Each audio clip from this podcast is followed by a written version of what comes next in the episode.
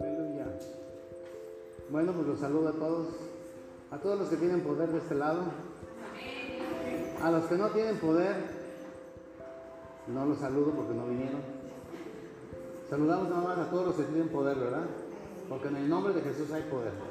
¿Cuántos tienen el nombre de Jesús? Pues delante de ese nombre se doblará toda rodilla y toda lengua confesará que Jesús es el Rey de Reyes y el Señor de Señores para la gloria del Padre. Aleluya. Aleluya. Aleluya. Aleluya.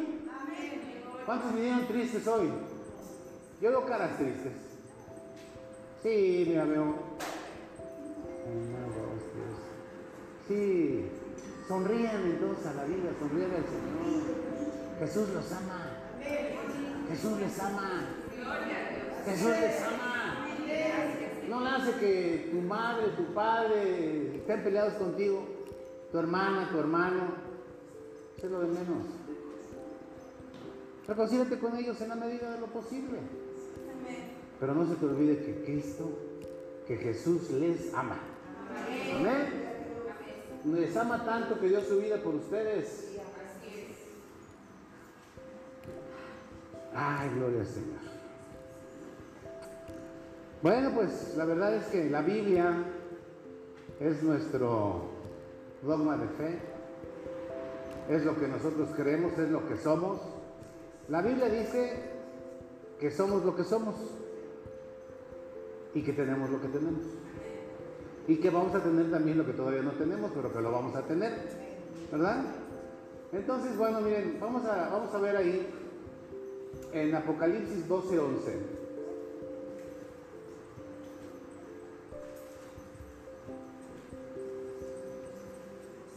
Acuérdense que el libro de Apocalipsis no está pegadito a, a- a- a Génesis.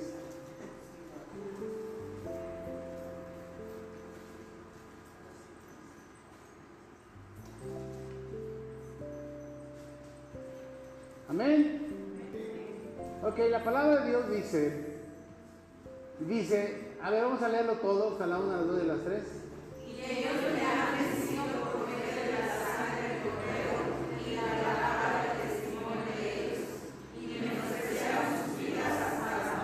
Amén. Dice que nosotros hemos vencido. ¿A quién? ¿A quién? A los poderes de las tinieblas, que es Satanás el diablo. Dice que nosotros lo hemos vencido por medio de la sangre del cordero y por la palabra del testimonio. ¿Cuál es la palabra del testimonio que tenemos? La escritura. La Biblia que tienen ahí ustedes aunque lo tengan en electrónico, esa es palabra de Dios, ese es, ese es nuestro testimonio, ¿verdad? Y nosotros creemos lo que la escritura dice. Hay quienes no creen, hay quienes medio creen y hay otros que recreen. Y la Biblia está repleta de testimonios de gente que ha creído, pero también de gente que no ha creído. ¿Cierto? Nosotros podemos platicar con gente y les platicamos de las grandes maravillas que ha hecho el Señor nuestro Dios con nosotros. Pero yo creo que cada uno de ustedes tiene un testimonio, a lo mejor unos más, otros menos, pero al fin de cuentas la gloria es para el Señor. Y que nosotros somos testigos de lo que el Señor ha hecho en nuestras vidas. Nosotros no estamos platicándoles un cuento, un mito, sino lo que vivimos, lo que sentimos, lo que vemos y oímos es lo que nosotros decimos. Y a través de la historia de la Biblia nosotros podemos encontrar hombres y mujeres que han creído y han defendido su posición a pesar de que les cueste la vida. ¿Cierto? Pero nosotros a veces, los cristianos modernos, pues como que nos dan miedo muchas cosas. Y no nos atrevemos a hablar como debemos hablar. Sino que a veces, como porque queremos la aceptación de la gente, como que no, como que le desviamos la situación y somos muy light a la hora de la predicación, ¿verdad? Pero si nosotros vemos en el Antiguo Testamento, vamos a ver dos casos de hombres que a pesar de su propia vida no se echaron para atrás. Lo que creían lo defendieron. Aunque el rey les dijo, pues los voy a matar, dice, pues no le aunque. No se echaron para atrás. ¿Cierto? Y ahora nosotros con cualquier cosita nos echamos para atrás. Para que no te vean feo, para que no hablen mal de ti. Porque, ah, cómo nos duele, ¿verdad? Que hablen mal de nosotros. Que digan, ay, es aleluya. Ya no te invitan a las fiestas. ¿Cómo sentimos que no nos invitan a las fiestas, verdad? Pero te dura más la lana porque eran puros borrones. Entonces fíjense, vamos a ver algunos casos que a mí me, han impactado siempre y que casi no hablamos o casi no lo leemos. ¿Y por qué no lo leemos? Pues porque no tenemos el hábito de leer. No tenemos el hábito sistemático de estar estudiando, de estar leyendo, de estarnos informando. Porque ni aún los que escriben los versículos que vemos cada semana los repasan entre semana. ¿Cuánto más algo que leyeron hace un año, dos años, tres años? ¿Cuántos, tienen, ¿Cuántos años tienen de cristianos? El que menos tiene, ¿cuántos tiene? No, pues no sabes quién es el más nuevo. Pero tú sí sabes cuánto tiempo tienes. Ahora, ¿qué le ha sacado todos esos años de tu vida en Cristo? ¿A cuántos ha impactado tu vida?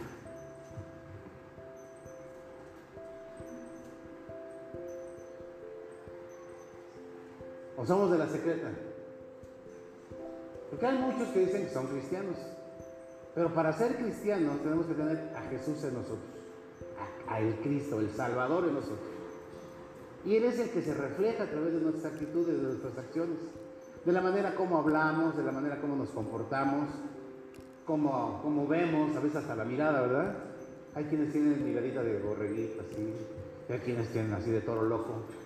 Aquí no hay, aquí no hay, nosotros ya nos libramos de eso. Pero sí me he encontrado con gente que tienen miradas así medias diabólicas, ¿verdad? ¿Por qué? Porque está Jesús muy lejos de su corazón. Pero nosotros que le hemos recibido, nosotros tenemos la obligación de impactar vidas. De impactar vidas. Así como los malos impactan vidas para muerte, nosotros tenemos que impactar vidas para vida. Porque el dador de la vida está en mí está en ti. Y entonces lo que tú tienes que proyectar es vida.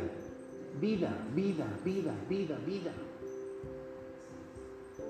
Hay hombres que por su puro testimonio han cambiado naciones enteras. Los designios de una nación fueron cambiados por el testimonio de una persona, de dos o tres personas han cambiado. Y eso es lo que vamos a ver hoy precisamente.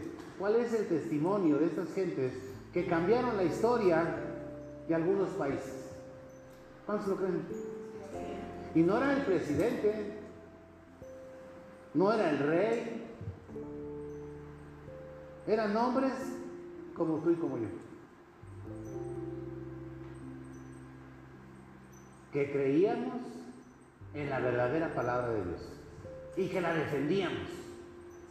¿Sí? ¿O no defendemos la palabra de Dios? ¿O creemos unas cosas y no creemos otras? Vamos a leer en Daniel 3 una historia que es fabulosa, que a algunos les va a ser nueva, otros va a ser repasito, así, ah, eso ya me lo sabía. No, hombre, cuéntame otra cosa, eso ya me lo sé. Pero no le haces para lo que, los que no se la saben. Y si tú te la sabes, bueno, pues te voy a pasar para acá y que tú nos cuentes la historia. ¿Cuántos saben la historia de Daniel 3? Bueno, para empezar a ver si encuentran Daniel en su Biblia. Porque en algunas Biblias no está. Pero los que traen ahí sus, sus, sus electrónicos, ahí sí lo encuentran fácilmente. Y vamos a hablar de un rey que se llamaba Nabucodonosor. Todos, todo el mundo conoce la historia de Nabucodonosor, ¿cierto? ¿Quién era el Nabu? ¿Quién era el la, ¿Quién era el Nabo? ¿El quién? Ah, pues ya lo leyeron. Ahí está, ¿verdad? Ahí está. Pero aún viendo no ven. ¿Sí? Entonces dice que era el rey que hizo una estatua de oro. Era un rey que tenía mucho poder, que tenía mucho dinero. Y se le ocurrió la brillante idea, como a muchos, de sentirse los muy, muy. Y se le ocurrió, dijo un día, eh, voy a hacer una estatua de mí. Yo soy el rey Nabucodonosor, el rey de Babilonia. Y entonces hizo una estatua chiquita, así como de 30 centímetros por 5 de ancho. ¿No, verdad? Ese, ese cuate sí tenía oro. ¿verdad? Dice que hizo una estatua de una altura de cuánto? ¿Y cuántos son 70 codos al castellano? Está muy fácil, ¿cómo no? A ver, ingenieros, estudiantes, ¿cuántos centímetros tiene un codo? ¿Eh? ¿Estás seguro? ¿Sí? ¿O más o menos? Más o menos, ¿verdad? ¿Sí?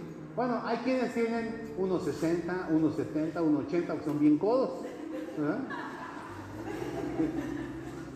Dice, pues si mi compadre está más grandote de 45 y es bien codo, ¿no? No, no, pero no de esos codos, estás hablando de que antes la medida era del codo al puño. ¿Sí? Y en ese entonces, y es más o menos 45 centímetros, ¿verdad? Entonces, fíjense, son 70 codos. ¿Cuántos? ¿Eh? No, pero lo subieron en un banquito. Entonces era de 60 codos y su anchura de qué? De 6 codos.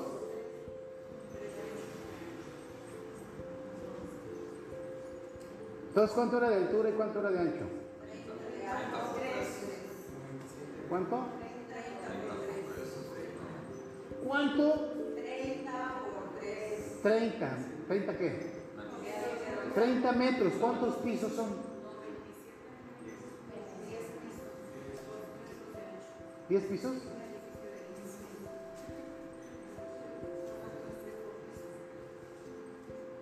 Un edificio de 10 pisos. ¿Desde dónde pueden ver ustedes un edificio de 10 pisos? Pues desde lejitos, ¿verdad? Desde lejitos. Y para darle la vuelta, ¿cuánto me dicen? Tres metros. O sea, ¿cuánto pesaría esa? De puro oro. Bueno, ok. Entonces Nabucodonosor se le ocurrió la brillante idea de hacerse, de mandarse a hacer una estatua de oro. De aproximadamente, ¿cuántos metros? ¿30 metros de altura? ¿Por cuántos de ancho? ¿Por 3 metros? ¿Qué? ¿Para qué? ¿Para qué se mandó a hacer una estatua de oro tan grande? Hay quienes pues, se mandan a hacer una cadenita, ¿verdad? Un medalloncito que le van aquí. Pero este cuate se le ocurrió hacerse una estatua de 10 pisos.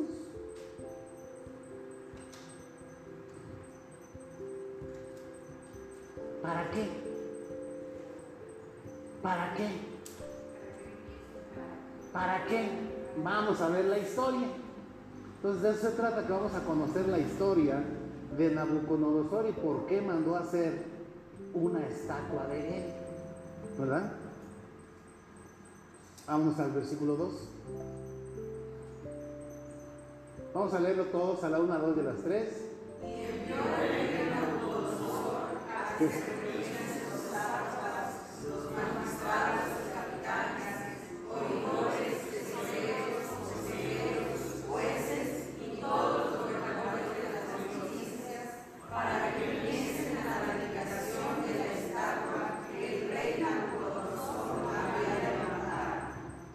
Entonces ya mandó a hacer la, la estatua, ya se la entregaron. Señor rey, ¿qué te parece la estatua? "Mm, está buena. Entonces dice que mandó llamar a todos los que tenía en eminencia en todo su, reino. Dice que a los tesoreros, a los conserjes, a los tesoreros, a los, a los gobernadores, a todos los magistrados y a toda la gente importante. ¿Verdad? ¿Para qué? Para la dedicación. Para la dedicación. Eso me recuerda como cuando llevamos a los niños a la iglesia, ¿no? A la dedicación del niño. No, pues este era un monigotote. Entonces dice que para la dedicación del estatua que el rey Nabucodonosor había levantado. ¿Y qué más sigue? Vamos a ver en el 3.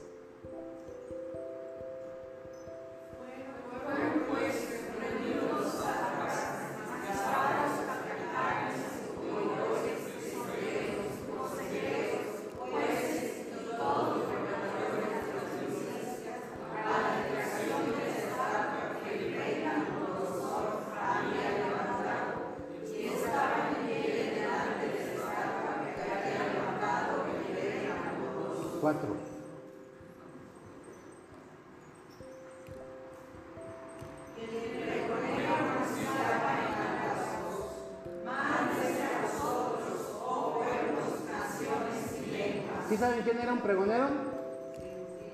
¿Qué era un pregonero? Un vocero. Ahora como el secretario de Estado, ¿no? ¿O quién es el vocero del presidente? Esos que están bien metidos en la política. ¿Quién es el, vocero del presidente? Bueno, pues ese vocero era ese. ¿Sí? Era ese que, que salía a anunciar. ¿Y qué decía? Mándense a vosotros, oh pueblos, naciones y lenguas. Cinco.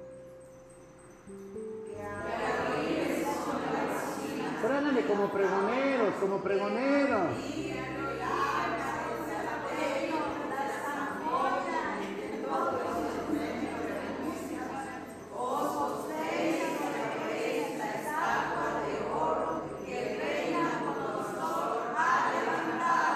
Sencillo el hombre, sencillito.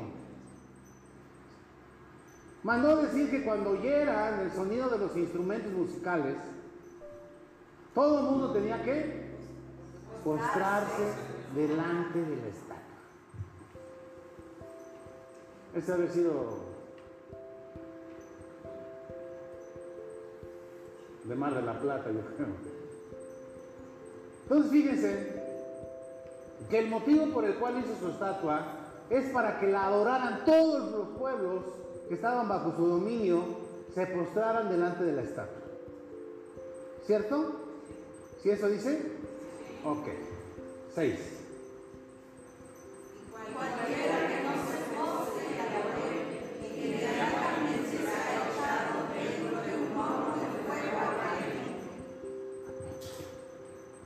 Entonces dio una orden, dice, ay, aquel que no quiera postrarse delante de mi estatua, sea echado al fuego ardiente, o sea, un horno ardiente.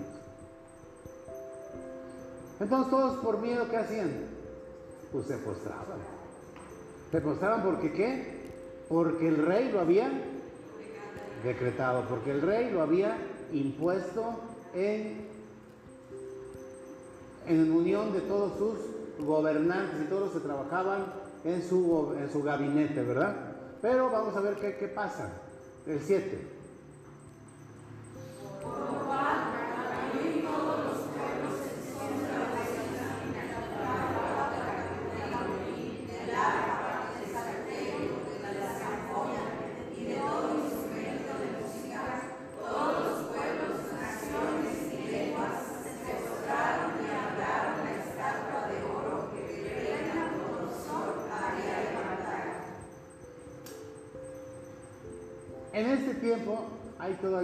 Nabucodonosores. Gente que dice que es importante, hace una imagen de él. Y hay aquel que no le siga la corriente. Hay aquel que lo contradiga. Hay aquel que lo desobedezca. ¿Verdad? Ya no lo manda al horno de fuego, pero pues lo corre de la chamba o lo relega o hablan de él, en fin, ¿verdad? O sea, todavía vemos muchos reyes nabucodonosores, ¿verdad? Que si no nos llevan la corriente, no nos obedecen, pues hablan mal y nos matan, ¿verdad? El que sigue.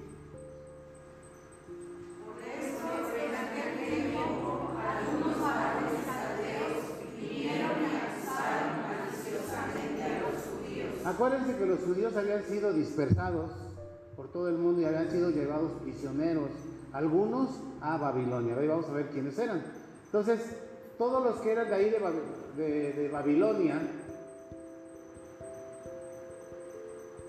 y eh, acusaban, ¿qué dice? Maliciosamente a los judíos. Y vamos a ver por qué los juzgaban. Sí, vamos a ver el, el 9.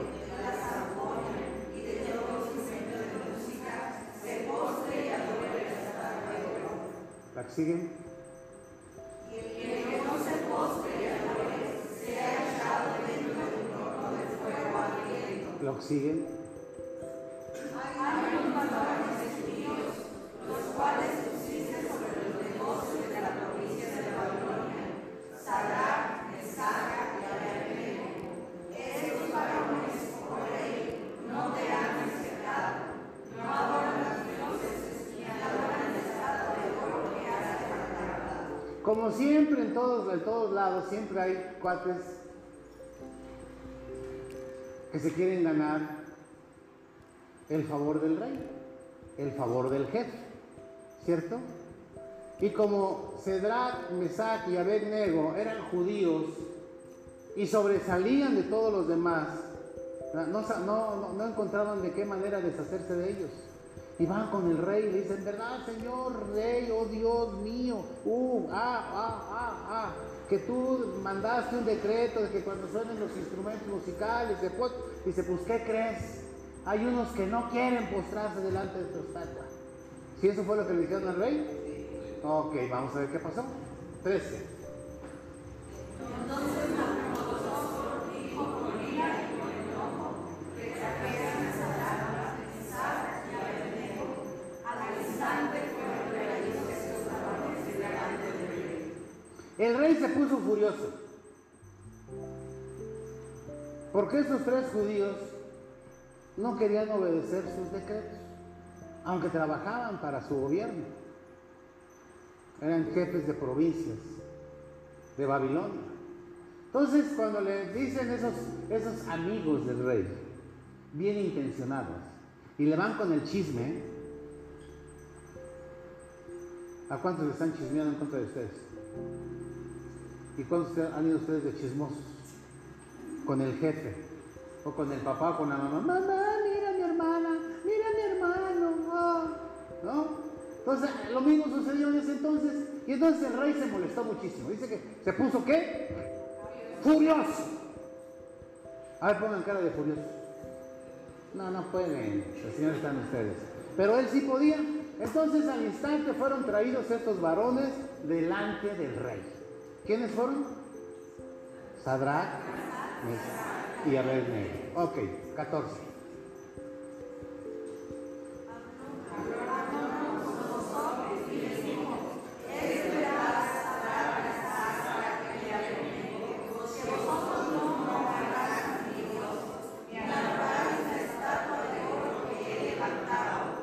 Y se los llevan casi yo creo que arrastrando, ¿verdad? Y entonces el rey viene enojado, ¿qué les dijo? Les preguntó, oigan, es cierto, pero enojado, molesto, ¿no? Como cuando te llegan a ti con el chisme ahí. Entonces dice, dice que no adoráis la estatua de oro que he levantado ni adoréis a mis dioses. 15.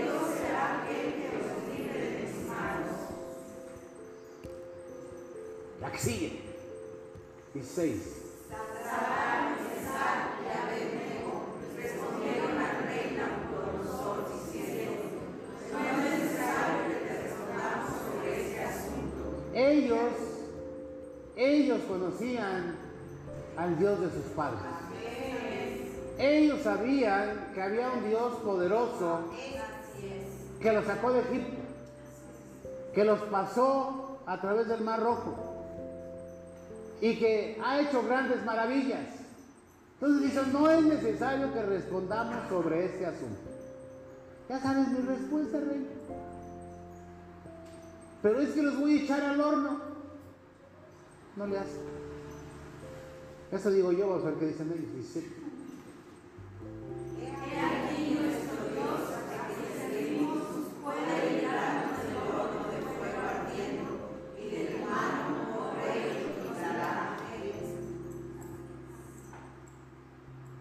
Este tema se llama los, declaradores audaces de la fe. ¿Cómo se llaman? Los declaradores audaces de la fe. Nosotros en este tiempo podemos decir, hay que rebeldes, hay que obedecer las instituciones civiles. Ya lo decía aquel, que ni saben quién era, pero dicen, pero lo dijo. Pero lo dijo, ahí dice, no busquen. Ellos tenían la firme convicción de que adoraban a un Dios que los iba a librar de la muerte. Y si no los libraba, dice de todas maneras. Dice, he aquí nuestro Dios a quien servimos puede librarnos del horno de fuego ardiendo. Y de tu mano, oh rey, nos librará. Eso se llama fe, eso se llama convicción, eso se llama seguridad.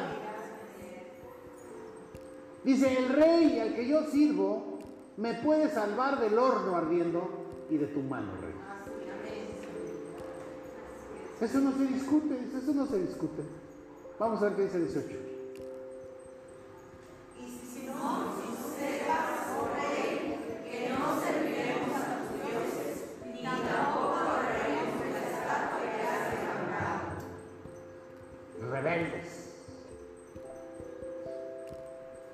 No salgan de sus casas. Hay una pandemia de COVID. Y sales y te dicen rebelde. Pero tú puedes salir y dices, perdóneme, señor secretario de salud, pero yo tengo un Dios que me sana. Yo tengo un Dios que no va a permitir que me contamine. Y si no me salva y me contamine, pues me iré directamente con el Señor. Pero a ti no tengo por qué obedecerte. Porque yo sirvo a un rey que hace señales, prodigios y milagros. Que me libra aún de la mano del rey y me libra aún de la muerte. No serviremos a tus dioses.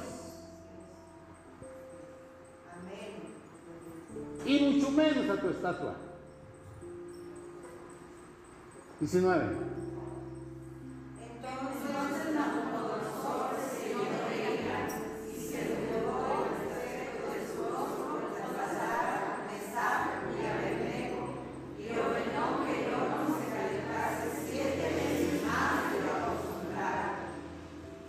La ira del rey se encendió. Dice, ¿cómo? En mis barbas me están diciendo que no se van a inclinar ante mi estatua ni van a servir a mis dioses. Dice que ahí estaba que tenía una cara de qué? Se le demudó la cara. ¿Qué es cuando la cara se le demuda a alguien? Que a veces cuando nos enojamos ponemos cara de perro. Y no, pero tan agradecido, ¿verdad? Se nos cuelgan todo y luego hasta se nos disfigura la cara, ¿verdad? Pues eso le pasó a él. Dice, se demudó. Cambió su rostro completamente. Mira, dijo, ah, sí, pues ahora les dijo a sus, a sus, a sus eh, galanes, a sus chalanes, dijo, ¿saben qué? Estos merecen una muerte más peor. Calienten el horno más fuerte, échenle más leña. ¿Qué tal, Señor? Siete veces más de lo normal. Y que se espantan, Mesach, Sadrat, Mesach y Abednego dijo, no, no, no, Señor, no, no, no, no, no, no, sí te voy a adorar. Nada más estaba yo viendo a ver qué decías. Ay, ándale, ¿verdad? 20.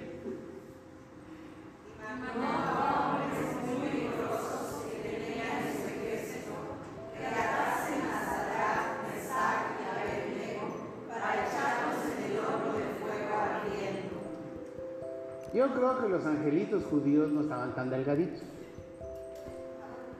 Yo creo que estaban así como lema. ¿Ven al lema? ¿Conocen al lema?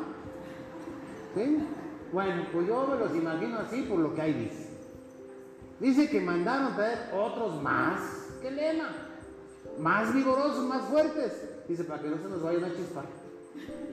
Ujú. Y se nos vaya a echar a correr. Dice que entonces que los agarran. Y entonces que ellos nos echan a correr. Ellos iban vestidos con sus ropas de, de autoridad. Ni siquiera les dieron chance de, pues quítate las, ¿cómo se llaman esas las usan los? La toga y el birrete y todo. Yo creo que así andaban vestidos, ¿no? Dicen que eran unas ropas muy especiales. Y entonces vamos a ver el 21.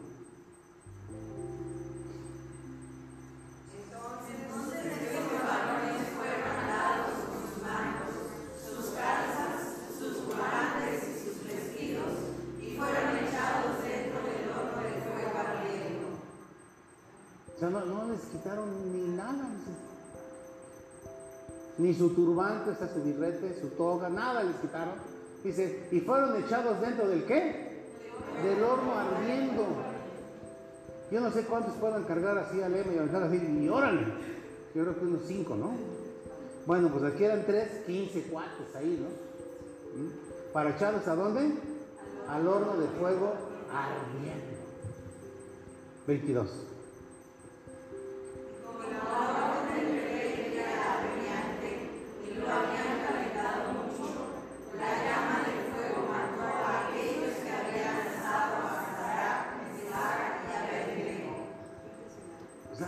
Calor que irradiaba ese horno, que dice que cuando aventaron, los vigorosos aventaron a los atados, el mismo fuego los alcanzó y los mató.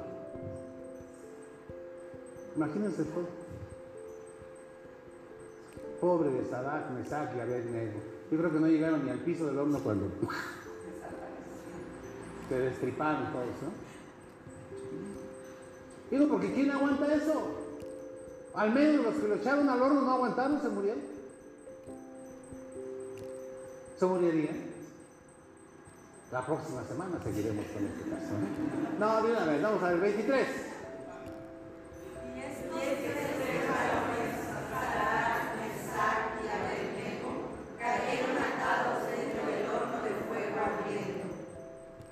Imagínense un horno ardiendo, al rojo vivo, azul el, horno.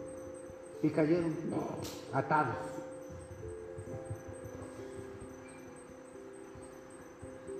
Y se acabó la historia, se murieron, salvaron. 24.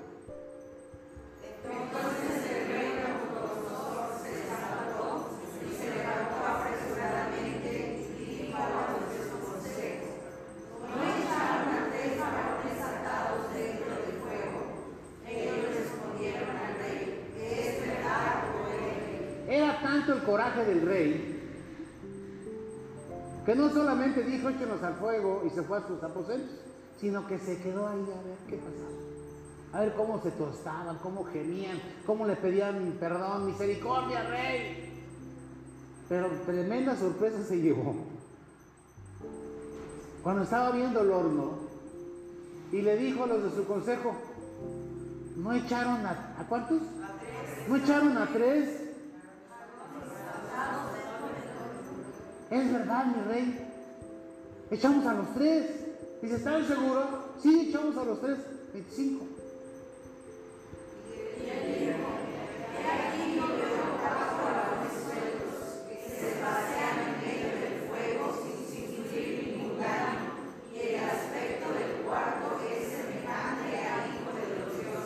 La sorpresa del rey, que estaba viendo aquellos cómo se achicharraban, se levantan, caminan en el horno. Dice, pero no veo a tres, veo a cuatro. ¿Qué pasó? Dice, y uno de los cuatro era semejante al Hijo de los Dioses. ¿Me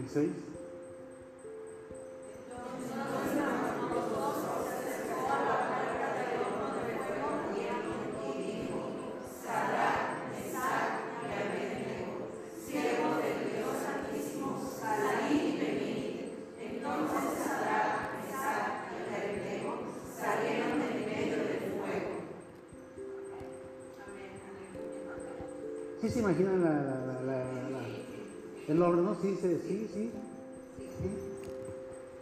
Yo creo que el rey debe haber tenido una vocesota porque no se iba a acercar al horno. Gritó, ¡ah, salgan! Y aquellos salieron, ¿no? Caminando. Y hasta dijo que pidieron una cobija porque hacía frío allá afuera. ¿verdad?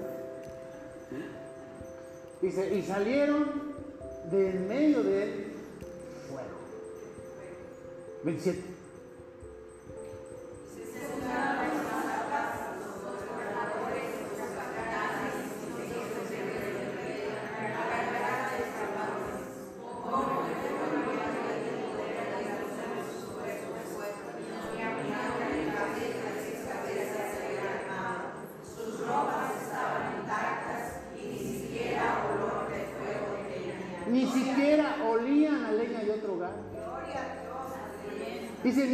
Cabello se les quemó.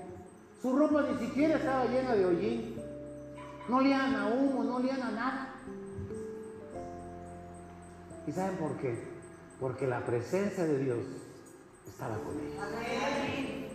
Porque el Dios en el que ellos habían confiado estaba con ellos. Porque si Él está contigo, ¿quién contra de ti? Y nosotros tenemos que ser como ellos. Ante cualquier situación tú puedes decir, ¿sabes qué? No, yo tengo un Dios poderoso que me va a librar, que me va a librar, que me va a librar de las garras del enemigo y aún de los que quieran hacernos daño. 27, 28.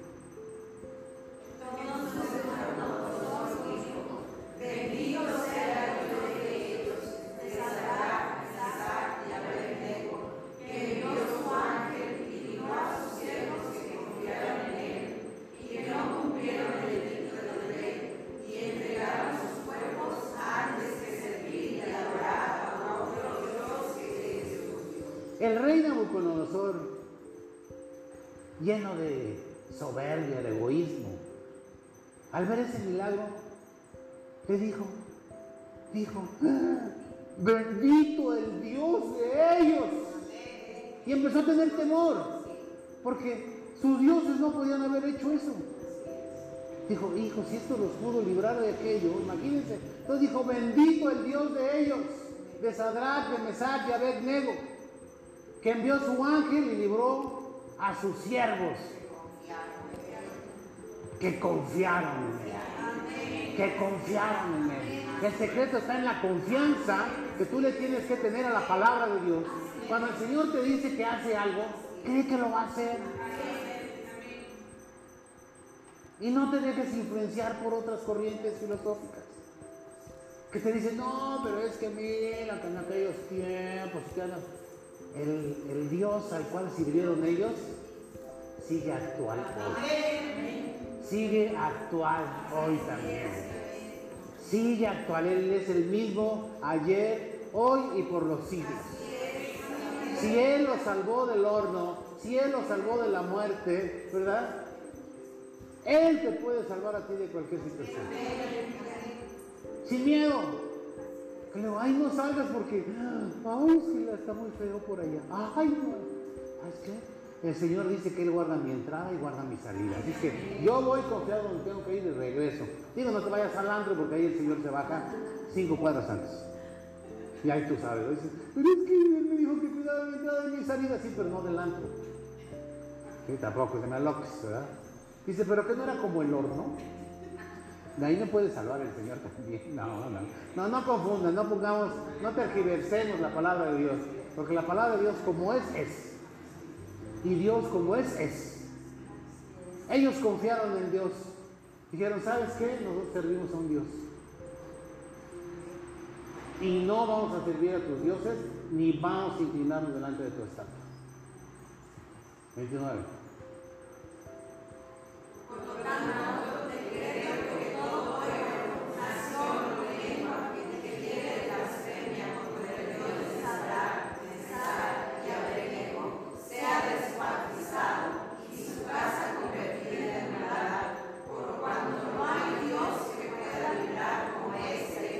Tres hombres. Tres hombres se confiaban en la palabra de Dios, se confiaban en el Señor, fueron capaces de cambiar la historia de una nación. Nabucodonosor dejó de confiar en sus dioses y empezó a servir al Dios de los judíos, al Dios de los judíos. Y decretó que cualquiera que hablara mal del Dios de ellos sería descuartizado, él y toda su casa. Cambió la historia de una nación, de varias naciones. Nosotros no somos capaces de cambiar a nadie, de transformar a nadie, ni de convertir a nadie por nuestro testimonio, porque estamos fríos, tibios, dudamos, hablamos una cosa y hacemos otra. Entonces, amados, nosotros tenemos que ser esos hombres y esas mujeres que, creen lo que la Biblia, la palabra de Dios dice. Ellos dijeron, el Señor me va a librar de tus manos y el Señor me va a librar de la muerte. Y si no lo hace, de todas maneras no vamos a servir a tus dioses. Porque cuántos con un poquito de presión cambian de chaleco. Se van a la porra de la América y terminan dándole porras al Guadalajara. No, amados. No le hace que te goleen, pues ya déjate la playera. Yo les aseguro que muchos potosinos van a ir a Ciudad Universitaria la próxima semana. Y van a traer doble playera. Si gana el San Luis, se van a poner la playera del Pumas. Porque si se dejan el San Luis, los van a pambasear. ¿Verdad? Entonces, sucede y es real. Ante cualquier presión del enemigo, luego, luego nosotros nos agachamos. No, sí está bien. No, está bien. ¿Sabes qué? ¿Por qué? Porque tengo un Dios poderoso, un Dios que me libra, un Dios que me ha dado poder y me ha dado autoridad. Si en ese entonces todavía Jesús no había sido sacrificado y tenían esa fe, esa convicción, esa seguridad y esa protección de Dios, ¿cuánto más ahora, amados, nosotros? Que el Hijo del Rey de Reyes y del Señor de Señores dio su vida por ti, hizo todo por ti. Está en ti. Está en ti. Eso es lo que tienes que creer. ¿Sabes qué? Jesús está en. Jesús está en mí. El Espíritu de Dios está en mí. La sangre del Cordero me lavó, me limpió, me justificó, me presentó delante del Padre y el Padre me aceptó y me hizo su hijo. Soy hijo del Rey de Reyes y el Señor de Señores.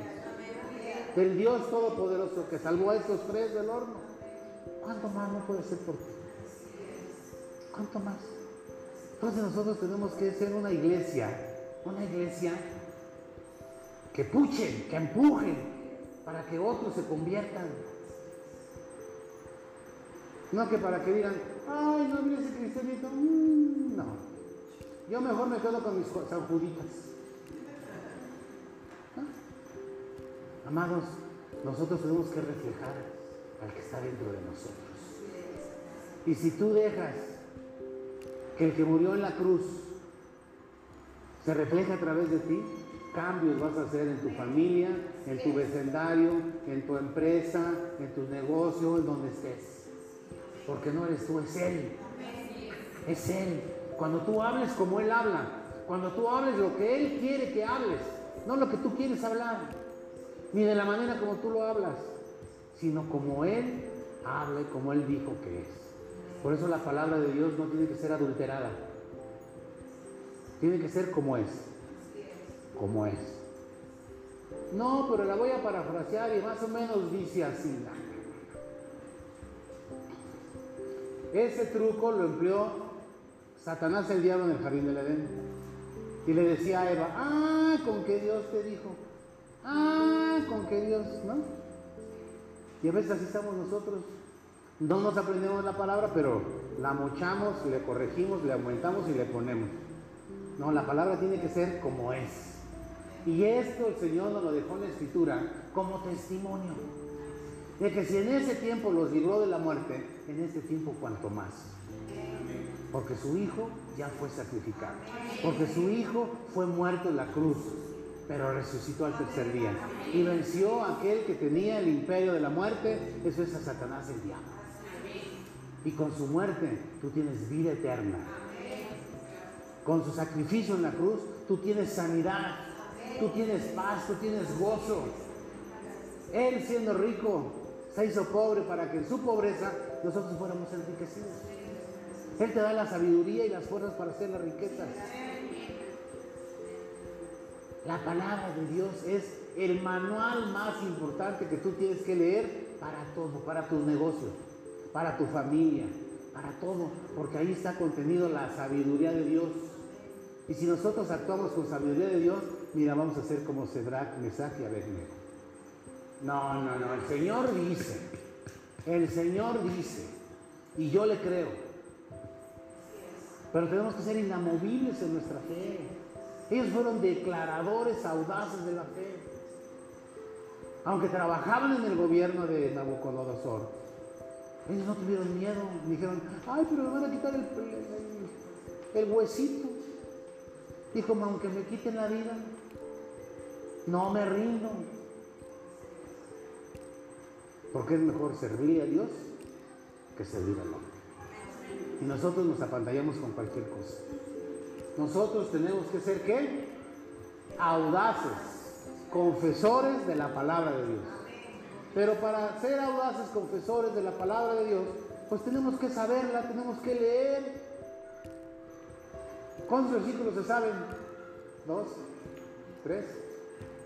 ¿Quién se sabe 100 versículos de la Biblia? Que más den el 10% ahorita. Y donde le escribo una carta directo al cielo.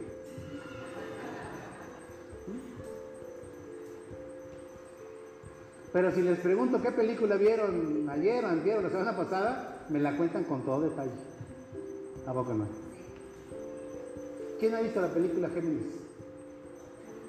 Géminis. No la han visto, se la recomiendo, está bien buena. Les voy a platicar un poquito de la. Amados, nosotros fuimos llamados a ser confesores audaces de la fe. Tenemos hombres a través del Antiguo Testamento, a través del Nuevo Testamento, que eran confesores de la fe. En el Nuevo Testamento tenemos, tenemos muchos ejemplos de la fe. Los apóstoles eran unos hombres que menospreciaban su vida para que la palabra de Dios fluyera, para que el Evangelio de vida fluyera. Durante 300 años el enemigo quiso acabar con la iglesia que Jesús había establecido y no pudo. Y no pudo. Pero entonces el diablo utilizó otra estrategia y levantó a Constantino. ¿Quién era Constantino?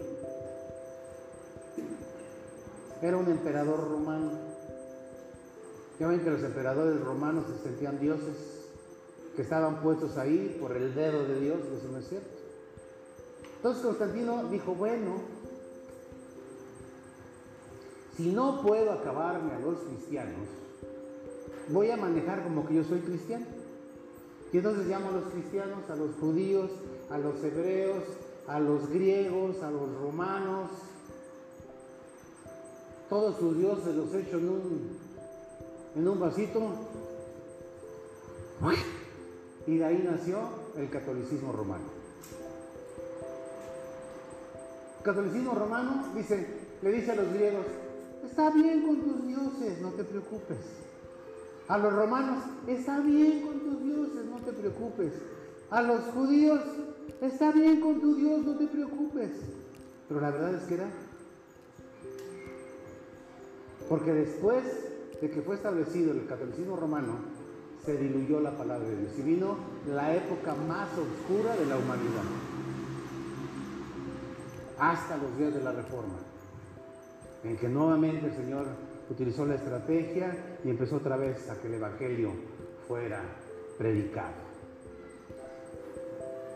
Y estamos aquí por la predicación de aquellos que creyeron desde los tiempos de Jesús hasta después de Martín Lutero. Nosotros tenemos que ser hombres y mujeres audaces, que vivamos lo que decimos. Bueno, si está acompañado de la palabra, ¿verdad? Porque a veces podemos decir puras tonterías y vivir puras tonterías. La palabra de Dios es nuestro seguro de vida. Para tu trabajo, para tu familia, para todo. No compres seguros de vida. Recibe a Jesús como Señor y Salvador y cree en su palabra. Y Él, así como, como salvó a Mesac, eh, Sadrach y Abednego, así el Señor te librará de todos tus enemigos. Ninguna plaga tocará tu morada. Ninguna arma forjada contra ti prosperará, porque Él es escudo alrededor de ti. Él es muro y antemuro. Y eso tenemos que vivirlo, confiar en el Señor. Amén. Pues que el Señor bendiga esta palabra.